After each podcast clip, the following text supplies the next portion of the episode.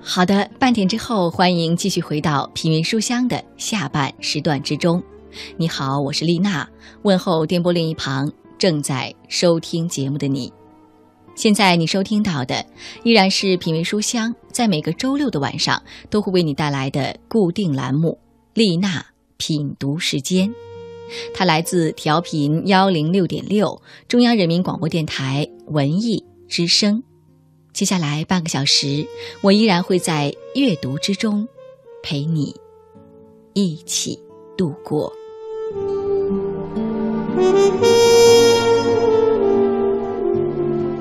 谢谢那些在节目之余通过邮件的方式联系丽娜的朋友，请相信，你们写来的每一封信，你们推荐的每一篇文章，我都在仔细的阅读着，也希望能够收到更多朋友的来信。跟我说一说你听节目的感受，或者推荐一些你喜欢的作品给我。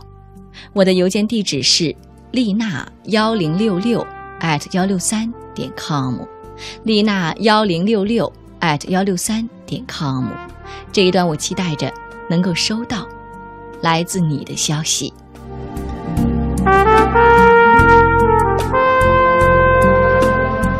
好的，今天节目一开始要给你讲述的这个故事叫做《爱在张欠条里藏着》，我们一起来听吧。人生中最美好的部分，不是任何身外之物，而是心灵的幸福。丽娜品读时间，聆听美好，享受心灵的宁静。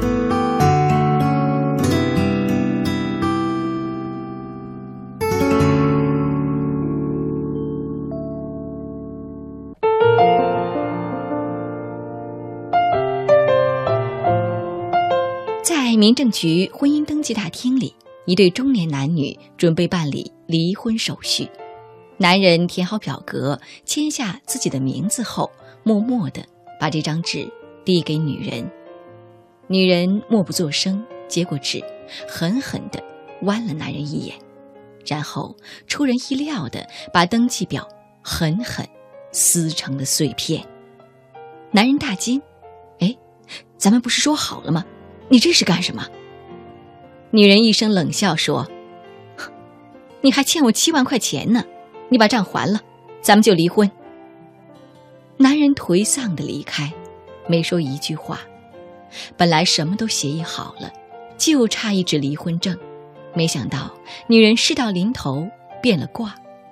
男人什么都不要，房子留给女人，净身出户，只要女人同意离婚就行。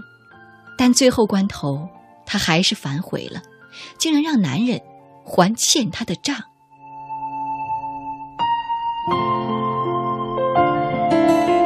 回到家，女人拿出纸和笔，要他打一张欠条给自己。男人没有争辩，憋了一肚子火，打了一张欠条扔给女人，咬着牙说：“我会还欠你的钱的。”女人不动声色地说：“我等着你。”还了账，咱们就离婚。房子是你自愿不要的，我不管。你欠别人的钱我也不管，但你欠我的钱，少还一分都不行。不过我告诉你，欠别人的钱不还，即使是死，你也不能安心。男人羞愧难当，在心里骂了女人千百遍：天下最毒女人心。真没说错呀！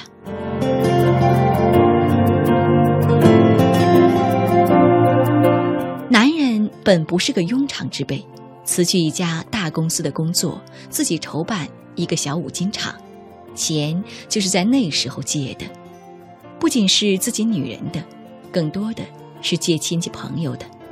他有头脑，能吃苦，小厂子起步快，发展顺利，很快就积累了。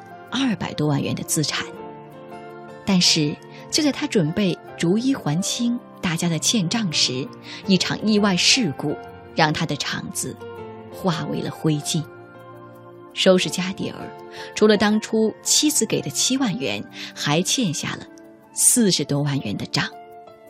再从零开始，他实在没有勇气，打不起精神了。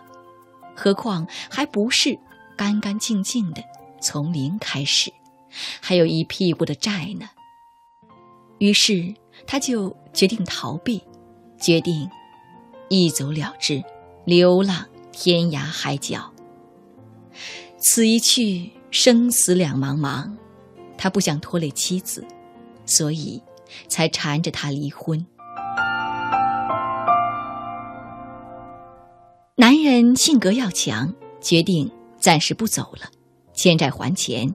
多亏这可恶的女人提醒，不能因此落下骂名。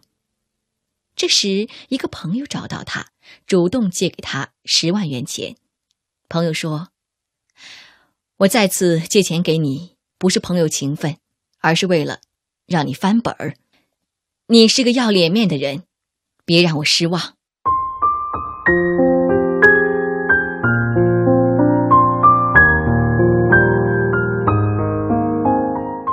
十万块钱在商场里租了个摊位，兢兢业业做起生意来，起早贪黑，吃尽千辛万苦，钱很快就又在他的兜里聚集起来。这期间，那位借给他钱的朋友不定时过来看望，和妻子分居独处的他，带些吃的用的给他，这让他很感动。两年后，不但扩大了生意，身上还有了余钱，于是决定一笔笔的偿还欠账。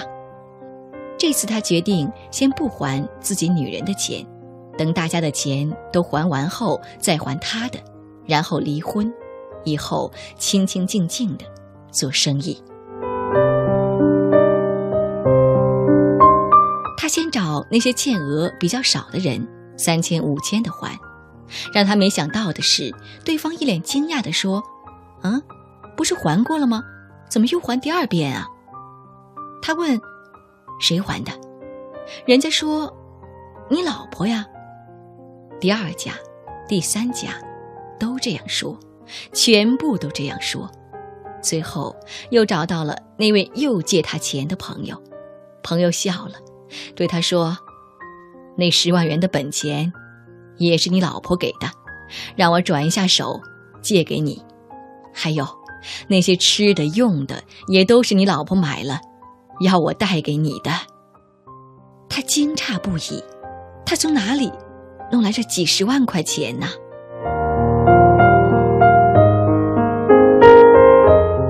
他心里大为震动，没想到心里一直恨的这个女人是在用这种方法挽救他。他恨不得一步窜回家去，跪在他面前谢罪。然而，即使真的和他对面坐了，他的第一句话却是：“你是从哪里弄的这么多钱？”女人说：“我把房子卖了，新房主好心让我继续租用。”他责备他：“怎么能把房子卖了呀？”女人淡淡的说。房子卖了，还可以买；人没了，就什么都没了。他冲动起来，把女人抱在怀里，紧紧的搂着。女人点着他的鼻子说：“你要记得，还欠我七万元钱，欠条我还放着呢。”然后才开始抹着眼泪数落他：“不就是几十万块钱吗？几百万又能怎样？”你就值这么一点点吗？你，你还是个男人吗？他羞愧万分，把头埋在他胸前，像个不懂事的孩子，在听大人教训。